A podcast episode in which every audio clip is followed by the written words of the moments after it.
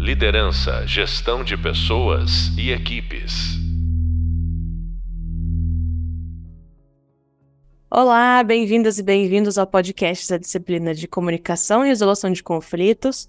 Eu sou a professora Raquel Delali e no podcast de hoje vamos falar sobre a importância da escrita para a liderança. E para falar sobre esse assunto, a nossa convidada de hoje é a Clara Secchini, autora do livro Aprendizagem, Sócia da Teia, professora convidada da Fundação Dom Cabral e colunista no Futuro das Coisas, e tantas outras coisas, né? E nesse podcast eu quero entender com a Clara por que um líder deve investir na sua escrita. Qual é o ganho para a liderança em aprimorar sua escrita? E escrever o que exatamente? Clara, bem-vinda ao podcast. Obrigada, Raquel. Que alegria estar aqui. É, eu acho que você deu o recado aí sobre mim, super obrigada. Eu sou sócia lá na T Ecosistema, que é onde eu tenho colocado todas as energias para falar sobre sistemas de desenvolvimento humano no mundo profissional. É, é uma alegria falar sobre escrita, que eu acho que é um tema que a gente já vem falando há algum tempo. A gente vai contar um pouquinho aqui as iniciativas que eu tenho desenvolvido junto da Teia em relação à escrita como habilidade, né, principalmente para liderança e para outros para todos os profissionais, na verdade. E eu estou muito, muito, muito otimista que a gente vai, vai virar um tema cada vez mais comum, embora pareça que não. Embora pareça que não. É, não é trivial trazer escrita para uma disciplina de comunicação, mas acho que vai ficar claro no, no final dessa conversa porque que é importante. E aí, para começar, eu queria já logo trazer um assunto que anda deslumbrando pessoas por aí, não só líderes. É, e talvez na mesma medida ele anda também preocupando muita gente. Clara, me conta, em tempos de chat GPT, por que escrever ainda? Ah, essa é a pergunta é, eu já pensei muito sobre isso, Raquel, e acho que, e todos né, que estão nos ouvindo, e eu acho que essa preocupação ela é super pertinente mesmo, né? Ao contrário de várias inovações e tecnologias que a gente vem acompanhando ao longo do tempo, eu acho que o chat GPT e toda a inteligência artificial generativa entra num lugar né, de criação e de composição de conteúdo que a gente não, não explorou ainda. Né? Então, acho que a, a, preocupação é válida e os impactos são muito é, multifacetados. Né? Então, os impactos para a gente hoje, como profissionais, os impactos em quem está aprendendo a escrever, como é que as pessoas vai aprender a escrever. Né? Esses dias eu, uhum. eu vi uma pessoa é, comentando né, que será que um dia as crianças vão falar para os pais? Não acredito que na sua época você começava a escrever um texto com a página em branco. Né? Será que isso vai acontecer mesmo? É, eu não sei. Mas o que. É, eu tenho um clube da escrita e a gente faz vários é, desafios de escrita. Várias pessoas já passaram pelo clube. E um dos desafios, que é o quarto desafio, é por que eu escrevo. Né? Todo mundo tem que fazer um artigo curto dizendo por que eu escrevo. Ninguém, ninguém, zero pessoas, zero por cento de pessoas diz que escreve só para colocar uma informação com uma ordem lógica. Né? As pessoas escrevem para é, amadurecer as próprias ideias, as pessoas escrevem para compartilhar uma experiência original que elas vivenciaram, as pessoas escrevem para é, disseminar, democratizar algum aprendizado que elas tiveram. Né? Então, é, são coisas que a inteligência artificial não faz.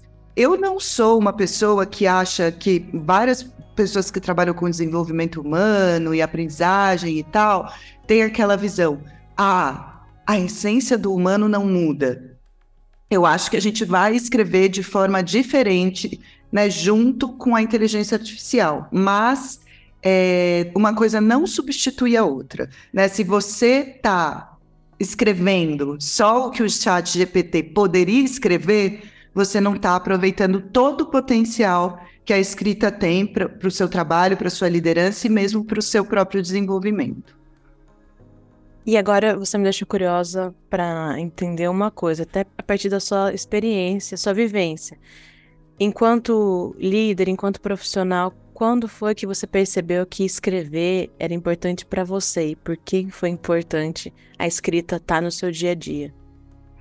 Boa. Eu sempre escrevi, assim, desde a escola eu era daquelas que fazia redação, é, tirava nota alta na redação do vestibular, eu sempre escrevi e isso sempre me acompanhou é, na minha carreira. Até que eu escrevi o livro, né, que foi em 2019, é, 2020, a gente lança ali já na pandemia, e o livro, ele ele foi super importante para minha carreira, mas eu acho que também que, que, é o livro Aprendizagem, né, da Arquipélago Editorial 2020. Mas quem é, foi um, um momento, acho que também para quem leu, né, que marca uma maturidade na reflexão sobre aprendizagem nas organizações, né, transformação digital, mudança no mundo do trabalho, mudança de modo de, do modo de aprender. Então ele foi um retrato que ainda é pertinente, mas acho que muita coisa aconteceu de lá para cá, de uma reflexão, de uma leitura de um contexto naquela época. E daí eu falei, puxa, é, colocar isso, né, que a gente vai pensando no papel, é, de forma que mais pessoas possam acessar, tem uma importância. E aí é, aconteceu uma coisa super bacana na minha vida profissional, que através de um amigo, Eduardo Valadares. Eu fiz um primeiro artigo para o Futuro das Coisas, aí a Lília Porto me chamou para ser colunista, e a partir daí eu fui fazendo alguns artigos que também começaram a, a quase como se fosse gerar uma comunidade. Né, porque a gente, eu escrevo com base em alguns valores, né? Então, por exemplo, é, eu sempre tenho, meus textos não são curtos, contrariando as expectativas. E a Lília sempre, sempre colocou isso como faz o tamanho que você quiser. Mas mesmo sendo textos longos, reflexivos, com, muito, com um embasamento teórico e etc., eles geram muito engajamento.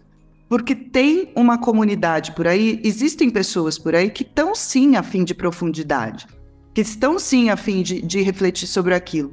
Daí eu fui vendo a escrita com esse potencial.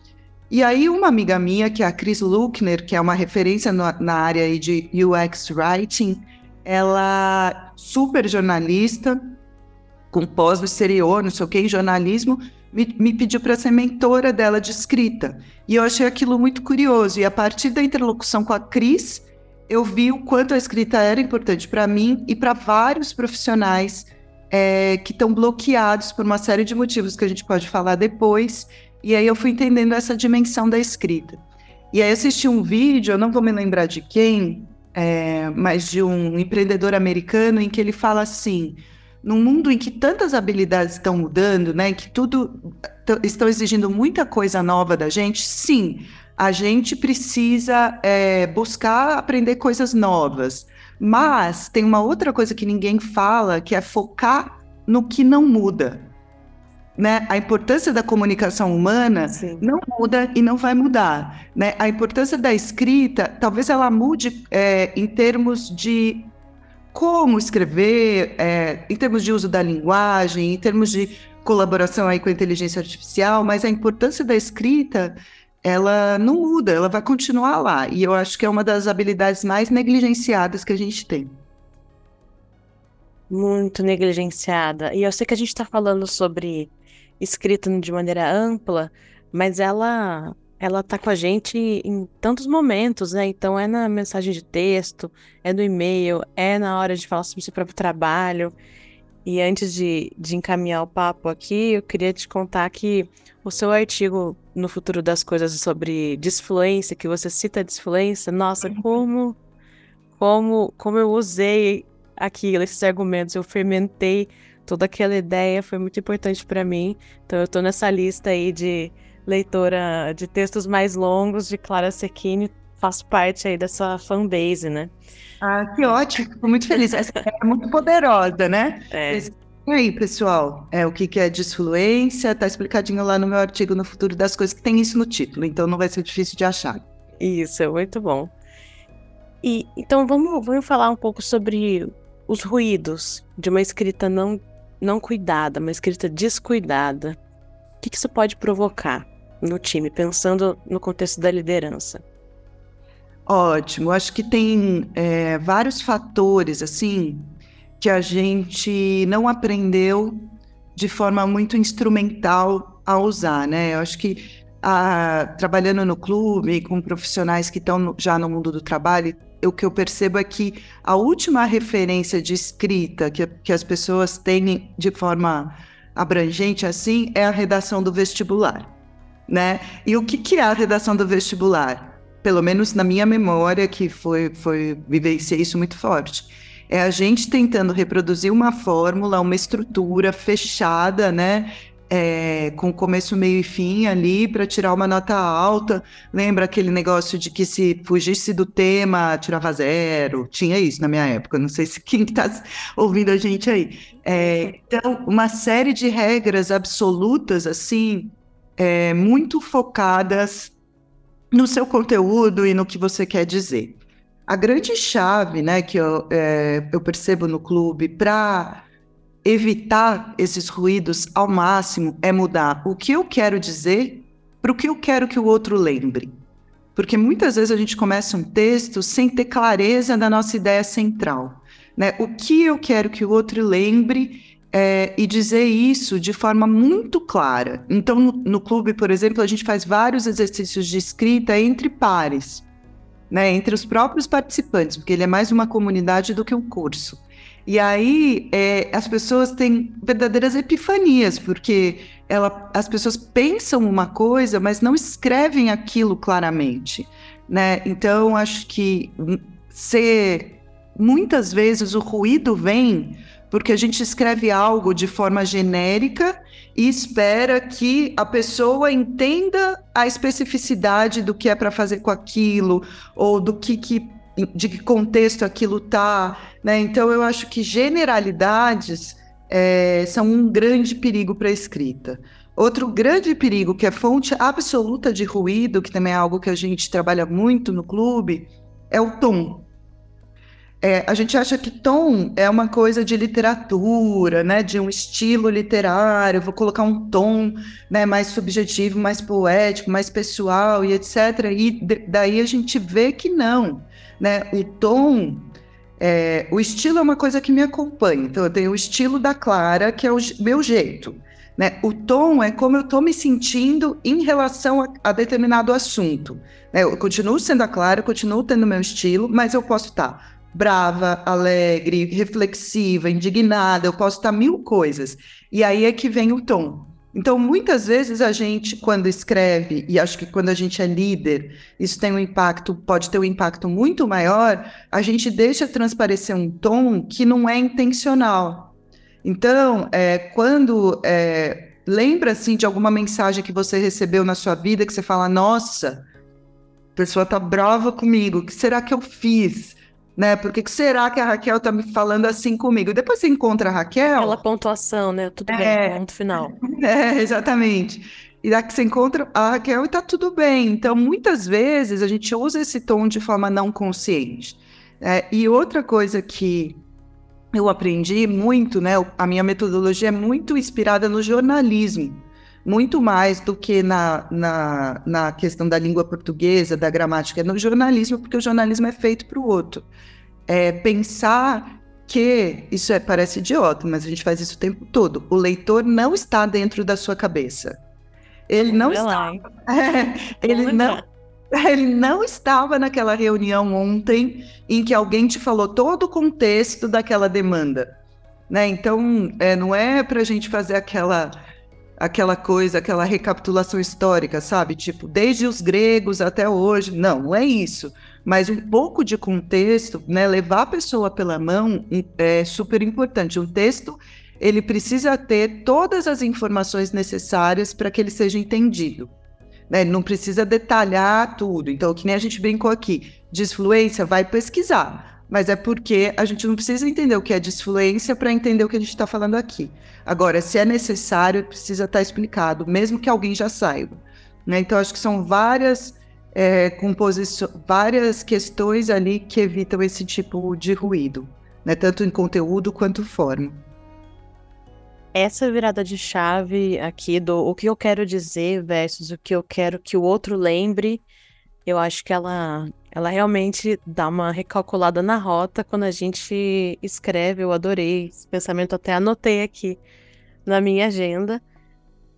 mas eu fico pensando também agora se, se o que eu quero que o outro lembre talvez seja um gatilho para a liderança que está ouvindo a gente, para o aluno que está ouvindo a gente, a só focar também no famoso call to action, que é no acionável, né? Que é o que a pessoa tem que fazer com aquilo. Você pode falar um pouco melhor sobre isso? Porque aí você traz aí também a importância do contexto, né? Então, qual que é o equilíbrio aí, né, entre o, o acionável, que é o que eu quero que você faça com essa informação, e, e o contexto, né? Sem precisar passar por toda a história, né? Boa. É... Primeiro, eu não acredito mesmo nessa fórmula do call to action, sabe? É... Eu acho assim. Alguns textos terão um call to action. E assim, podem discordar de mim, não tem problema. Eu sei que tem toda uma ciência, pesquisas aí do copywriting, etc. Mas eu até falo isso no clube. O mundo não precisa de um mais um texto que termine com e você, o que acha? Assim, a gente aprende no clube que é, tem duas coisas muito importantes no, num texto. Isso eu aprendi com William Zinser no livro Como Escrever Bem, que é muito bom. A primeira coisa mais importante de todas é a primeira frase. É na primeira frase que você conquista o leitor, e geralmente essa primeira frase não é a primeira frase que você escreve, tá? É uma das últimas. Geralmente, o nosso primeiro parágrafo é, é a, quando a gente escreve. No nosso processo de escrita, o nosso primeiro parágrafo é a gente chegando no tema. Então, é totalmente normal jogar o primeiro parágrafo fora. Depois você volta e refaz, e a primeira frase é a mais importante de um texto. E a segunda frase mais importante é a última. Então, quando você escolhe terminar todos os seus textos com e você, o que acha? você está perdendo a oportunidade de deixar o leitor com você por mais tempo, né? Porque aquilo, né? Você faz um texto lindo e termina com e você o que acha? Eu, assim, alguns textos e acho que quando a gente está falando de liderança, alguns textos têm um call to action claro mesmo. Então, se eu, se eu vou passar uma demanda para alguém, é, é super importante eu deixar isso muito claro no texto é, e de forma alguma deixar o contexto em primeiro plano e o call to action em segundo, porque senão a pessoa pode de fato não entender que é para ela fazer alguma coisa. Já aconteceu comigo, já deve ter acontecido com você. Tá, mas era é só o que, que, que significa e-mail? É, daí você vai para uma conversa. É, inclusive, eu acho que vale muito a pena refletir se é, um e-mail é a melhor forma de passar uma demanda, né? Às vezes pode ser uma coisa mais simples e tal, mas eu acho que é, muitas vezes quando a gente vai pedir algo para alguém, a gente tem que dar o espaço para dúvida, para conversa. Você precisa checar o entendimento. Então, é, quando vai passar uma demanda, a primeira coisa para se questionar é se, é se, é de fato um texto. E segundo, em segundo lugar, é, nem sempre a função de um texto para a liderança é passar uma demanda, é pedir alguma coisa. Né? Muitas vezes é, o texto ele te ajuda a organizar uma ideia, um conteúdo, né, um projeto para uma discussão.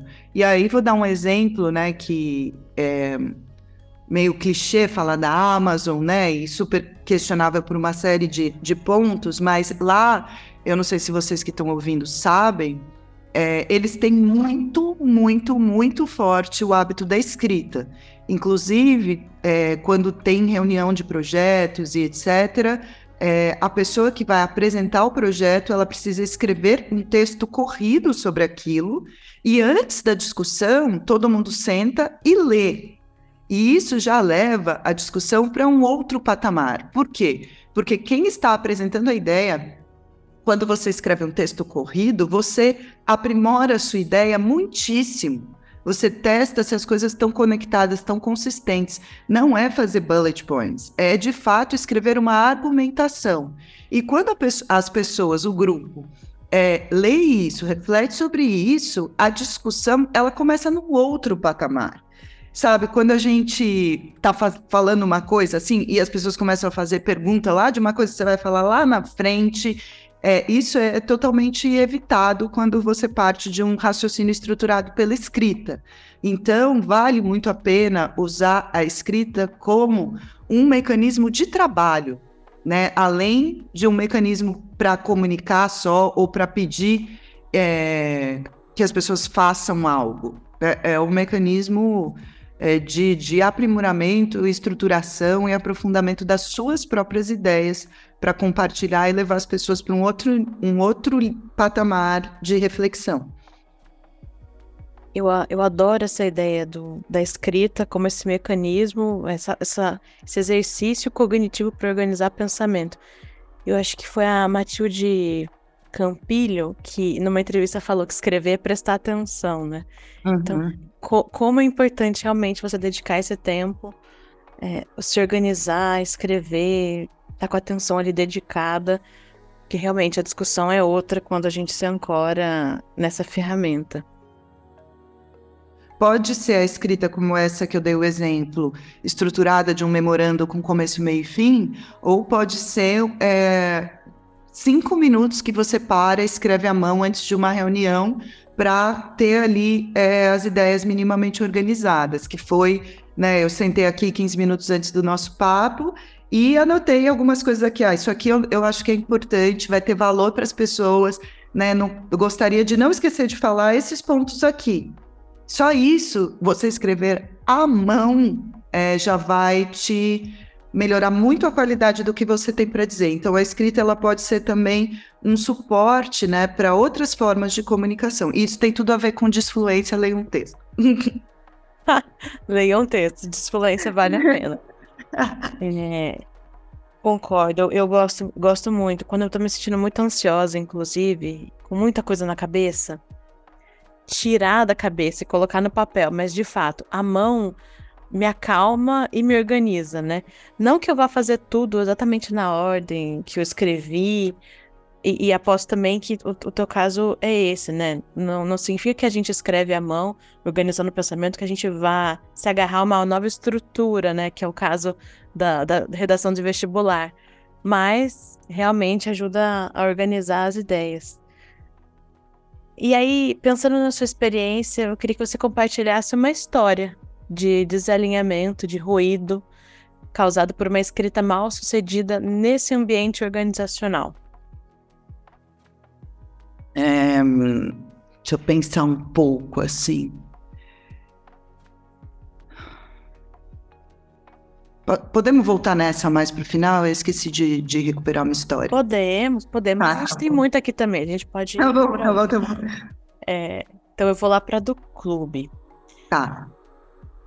Uh, e você já até comentou sobre o clube da escrita. Então eu queria que você contasse, né, a partir do seu contato com diferentes tipos de profissionais, o que, que eles buscam a partir desse aprimoramento da escrita. Boa. É, o Clube da Escrita, ele nasceu é, depois que eu fiz essa mentoria com a Cris Luckner, que eu já contei aqui. É, eu percebi e aprendi muito com ela que escrever parece um ato solitário, mas não é. Né? Ela contou da experiência dela como jornalista, em que antes de um texto sair num grande veículo, tem várias pessoas que leem, que comentam e etc. Então, essa nossa aflição de escrever sozinho, publicar, ela é muito natural. A gente se sente muito culpado, mas ela é muito natural. E aí é, eu fiquei com muita vontade de juntar pessoas para que a gente pudesse fazer isso em grupo.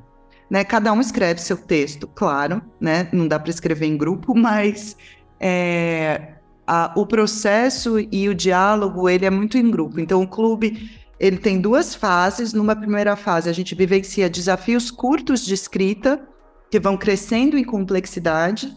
Né? Então, são quatro desafios, a gente escreve e publica no LinkedIn, e depois, é, numa segunda fase, a gente vai para um artigo mais extenso que vai para o nosso Medium, né? Para quem quiser é, encontrar lá no Medium, é Clube da Escrita CC.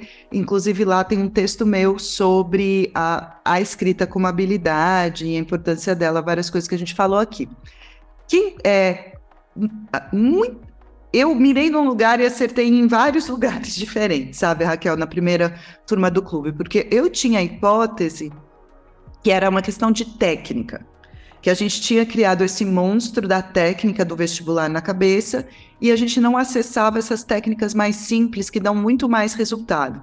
Então o clube ele começou com essa com essa visão da técnica, mas aí a gente foi, eu fui descobrindo que tinha outras dimensões também né? Então, uma coisa que é a gente trabalha no clube, que é uma angústia de muita gente, é essa voz autoral, né? É você refletir sobre o que eu tenho para dizer, né? O que que isso vai ser interessante para as pessoas, né? Será que essa é uma angústia que a gente encontra demais? Será que é, a minha vida tem algum interesse para as pessoas?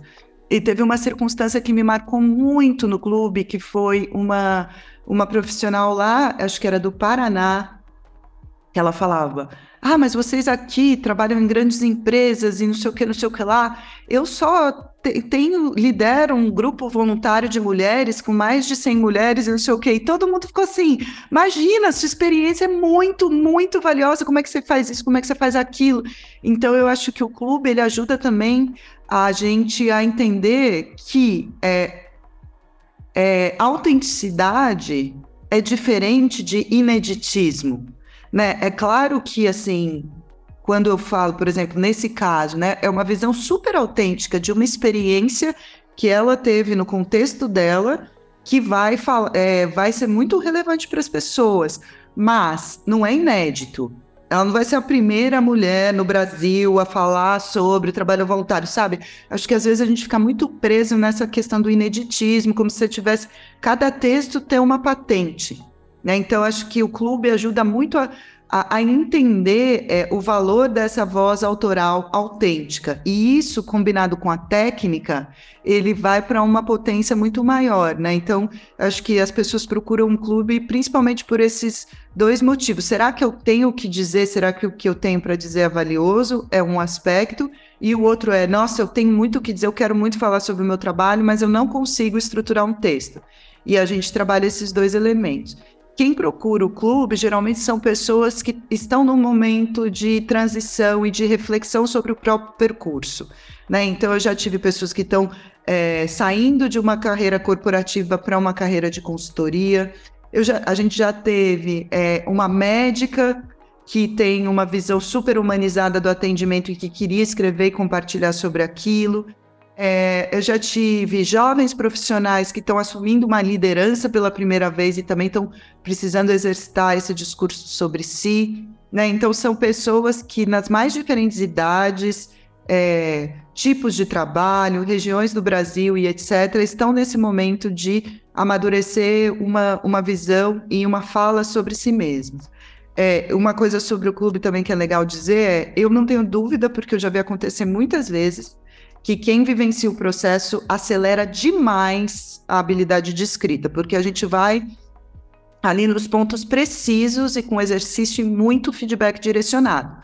Porém, não existe mágica, né? Assim, escrever precisa de tempo. Se você não tem cinco minutos por semana para se dedicar ao clube, é, não é o momento para você estar tá nele, né? Então, eu acho que isso também é super importante falar é, dicas práticas, a gente consegue acelerar e tem muito resultado, mas não tem mágica na escrita. Tem que escrever. Tem que escrever. né? Escrever e publicar. No clube a gente trabalha com essa dinâmica da escrita e da publicação. Muito bom. Eu, eu acompanho os textos no LinkedIn e acho super legal esse cuidado, né? Esse carinho que, que você tem nos feedbacks para as pessoas e no incentivo, né? Então, espero que também esse papo inspire e incentive os nossos alunos e alunas. No LinkedIn, a gente só faz comentário apreciativo. Esse é um, ah. um da comunidade. Mas a gente tem um espaço fechado que a gente troca antes de ir para o LinkedIn, em que ali a gente dá os feedbacks técnicos mesmo, melhora nisso, melhora naquilo, não está dando para entender. Aí, dentro de casa, a gente faz esses feedbacks mais é, direcionados e no LinkedIn é, é sempre um comentário mais apreciativo mesmo. Perfeito. E aí eu acho importante para a liderança que, que ouve a gente, para os alunos que ouvem a gente, que querem aprimorar a escrita, que também tem uma rede de apoio ali dentro da organização, pessoas que vão, vão te ler para te dar feedbacks. Então, nossa, isso aqui ficou confuso, não entendi muito bem, você demorou muito para chegar no ponto eu não sei o que eu faço com essa informação, tá, tá dando volta. Então, essa troca de feedback é bem importante. Acho que como adulto a gente tem muita dificuldade, né, de se colocar nesse lugar de vulnerabilidade, mas que é super importante para você aprender qualquer coisa na vida, né? Então, espero também que, que a gente não menospreze isso na hora de aprimorar nossa escrita aqui, quem nos ouve. E já encaminhando para o fim, infelizmente, eu queria que você contasse para a gente, né, no contexto da liderança, pensando nessa comunicação mais executiva, quais são os cuidados na hora de redigir aquele e-mail, aquele memorândum, até trazendo o exemplo da Amazon que você compartilhou mais cedo? Boa. É, em primeiro lugar, assim, fazer esse exercício de o que eu quero que o leitor lembre, porque muitas vezes a gente se perde numa complexidade, esquece dessa ideia central, né? Então tem muita clareza, assim. Eu gosto sempre de fazer esse exercício, tipo, se eu, se o meu leitor encontra alguém no ponto de ônibus e vai falar sobre o meu texto, o que, que eu quero que a pessoa fale, né? Nossa, Raquel, você não sabe o texto hoje que falou isso. Ter clareza sobre isso, sem dúvida nenhuma, é o primeiro ponto. O segundo ponto é de onde a pessoa parte na relação dela com o tema né? Assim, é, é um tema que já gerou algum trauma?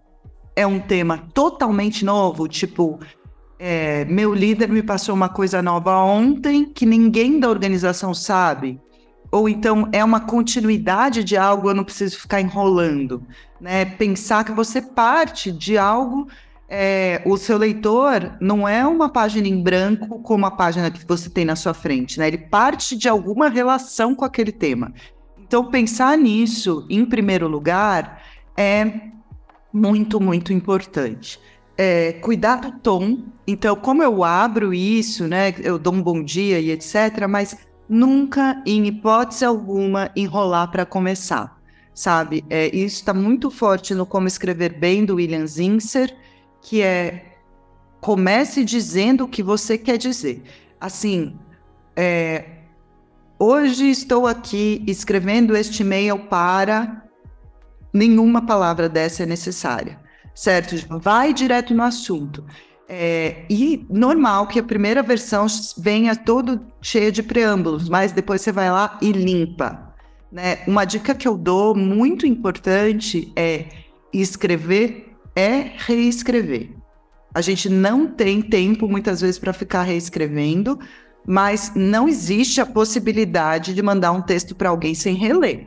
Né? Não existe essa possibilidade. Sinto muito. Você tem que embutir no seu tempo, né, pensado para escrever aquele WhatsApp. Você tem que colocar o tempo para reler aquilo, porque provavelmente você não vai ficar reescrevendo uma coisa que é de um consumo muito rápido, mas precisa é, reler. A gente tem a sensação de que quando a gente precisa reescrever algo, é porque a gente errou, porque a gente escreve mal. Não, é do próprio processo de escrita a necessidade da reescrita. Então, sempre, sempre, sempre é, releia. Se for uma comunicação muito crítica, peça para alguém da sua confiança ler e dizer o que entendeu. Você vai se surpreender como muitas vezes a pessoa entende algo totalmente diferente é, do que você imaginava. Esses dias lá na Teia, eu estava trocando com uma pessoa e a gente estava num momento delicado de um projeto. Eu escrevi um e-mail para cliente e mandei para uma par minha. Falei, ó, oh, vê o que, que você acha desse e-mail. Ela falou, o e-mail tá ótimo, mas não começa com esse querida, porque o querida pode soar irônico nesse contexto. Eu falei, nossa, eu levei isso para minha vida, porque não era a minha intenção mas pode de fato soar, soar irônico, né? Então troca com alguém porque a pessoa tem outro é, outra visão e vai te trazer outra coisa, independente do quão você, você escreva bem ou não. E uma outra coisa também que eu acho que é uma super dica é se a comunicação for crítica demais, se for um comunicado importante e tal, escreve num dia travesseira. Eu gosto desse verbo que eu aprendi com uma amiga minha, travesseirar, e ler no outro dia com a cabeça fresca, sabe? Logo de manhã você vai e relê aquilo você fala, ufa, tá claro, né? Porque muitas vezes a gente vai mexendo tanto num texto que você já nem consegue entender mais é, o que, que é aquilo e, e etc. Então, travesseirar é super importante.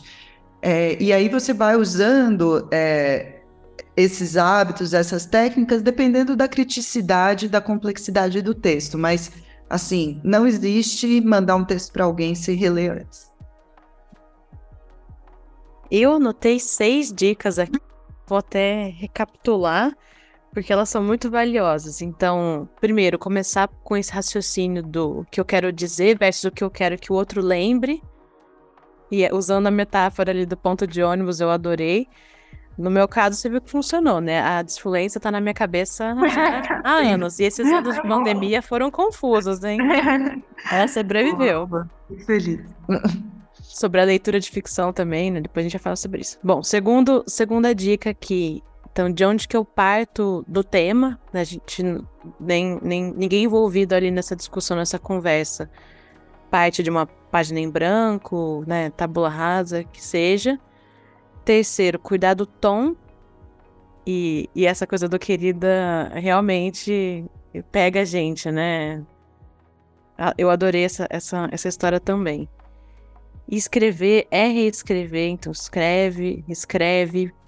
Quinta dica: pedir leitura, pedir feedback atrás de alguém de confiança para te ler e te, e te dar esse retorno. E sexta dica: que é travesseirar a comunicação. Se ela é muito importante para você, se você tem oportunidade, travesseira. Se estiver difícil, né? Escreve, cuida, dorme e no dia seguinte você retoma com o tema. E se você não tiver ninguém e não tiver tempo para travesseirar, não tiver ninguém para ler, lê em voz alta. Olha só, lê em voz alta. Ótimo. Então tem todos os caminhos aqui. Eu não posso deixar você ir, Clara, sem perguntar para você, sem pedir as suas dicas, né? Porque eu sei que para escrever a gente precisa ler também.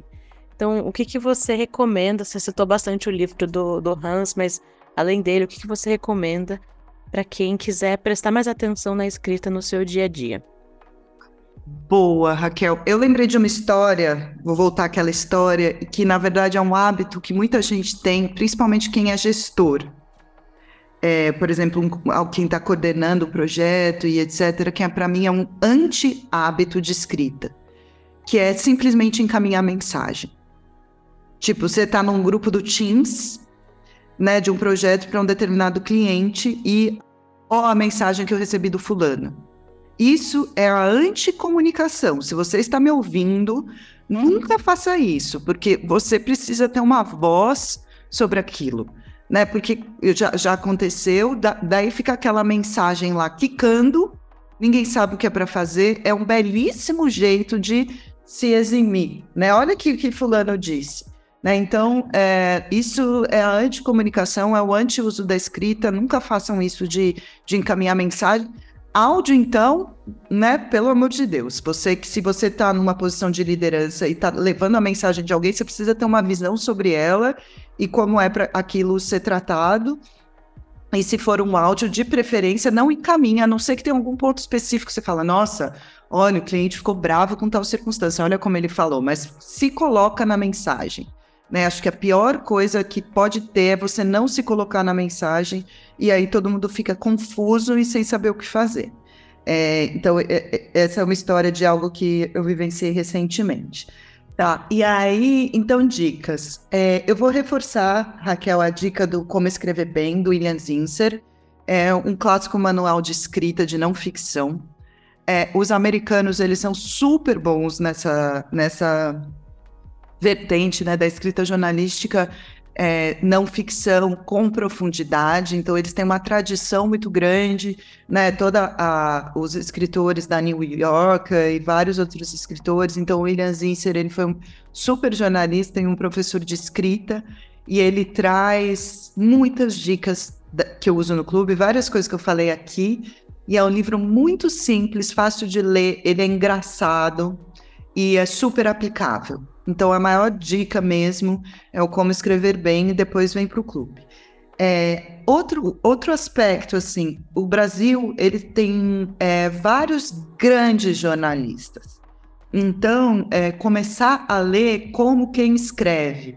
Né? Então, lê a Eliane Brum, né? vê o que, que ela está escrevendo lá sobre a Amazônia, vai ler o Eugênio Butti, que é um grandíssimo comunicador brasileiro. É, ele foi é, presidente da Empresa Brasileira de Comunicação, é professor da USP, escreve. É, no clube a gente usa um texto dele como exemplo. Ele tem uma escrita maravilhosa, né? Vai ler o Silvio Almeida, que é ministro atualmente. O, o livro dele é, sobre racismo estrutural é uma coisa em termos de escrita. Tudo isso que eu falo de não ser genérico, de não ficar enrolando, assim, cada frase dele tem uma concretude, assim, escreve muito bem. É, então, tem vários escritores e escritoras brasileiros é, muito bom. A Djamila, por exemplo, também. É, então, a gente tem, né? Eu poderia citar várias pessoas que escrevem em outra língua que a gente lê traduzido, mas eu acho que desenvolver esse hábito de ler pessoas que escrevem não ficção em português ajuda muito a gente a aprimorar o nossa a riqueza mesmo que a nossa língua tem e o quanto a gente pode expressar ideias de uma é, que não que são ideias reais do dia a dia e tal, de uma forma mais rica, mais interessante, mais contundente, mais memorável, né? Sem ser tipo querendo fazer o Prêmio Nobel de Literatura, não é um assunto ali do dia a dia, mas é dito de uma forma muito rica. E a nossa língua dá essa possibilidade super de um jeito que não é é, formal, rebuscado, né? Um jeito mais simples, direto e focado no leitor. É isso, vamos deixar a época de escrita de redação de vestibular no passado e revisitar esses os novos conceitos aqui para afiar o pensamento com a escrita. Eu adorei, eu anotei tudo, tomou minha agenda aqui de, de dicas e de ideias boas. Foi um prazer, obrigada demais, Clara, por compartilhar conhecimento de maneira tão generosa aqui com a gente. Imagina, super obrigada a você. A Raquel falou aqui nos bastidores antes de da gente começar, né, que ela saiu energizada desses papos. Eu tô saindo super energizada. É, a gente está gravando cedinho de manhã, então muito obrigada aí por dar um, um shot de energia aqui no meu dia. E é isso, gente. Aproveitem, porque às vezes a gente fica buscando aquele, aquela coisa mais inacessível que a gente precisa aprender. E a escrita tá aí na, na nossa mão, a gente já faz isso todo dia. Então, como fazer da escrita esse processo de desenvolvimento e cuidar dela, né? Que é de graça, tá na mão, pode fazer o quanto quiser, não faz mal para ninguém. Né? Não deixem de escrever e refletir sobre escrita. E super obrigada. Então, esse foi o podcast Escreva, Líder, Escreva, com a professora Raquel Delali e Clara Secchini. Lembrando que toda essa conversa é ampliada no Hub Visual e Leitura, com todas as referências da nossa disciplina. Obrigada pela atenção até aqui. Espero que você amplie a conversa que começamos essa disciplina e que a sua comunicação seja o meio para o sucesso profissional, inspirando pessoas e alcançando objetivos extraordinários. Até breve.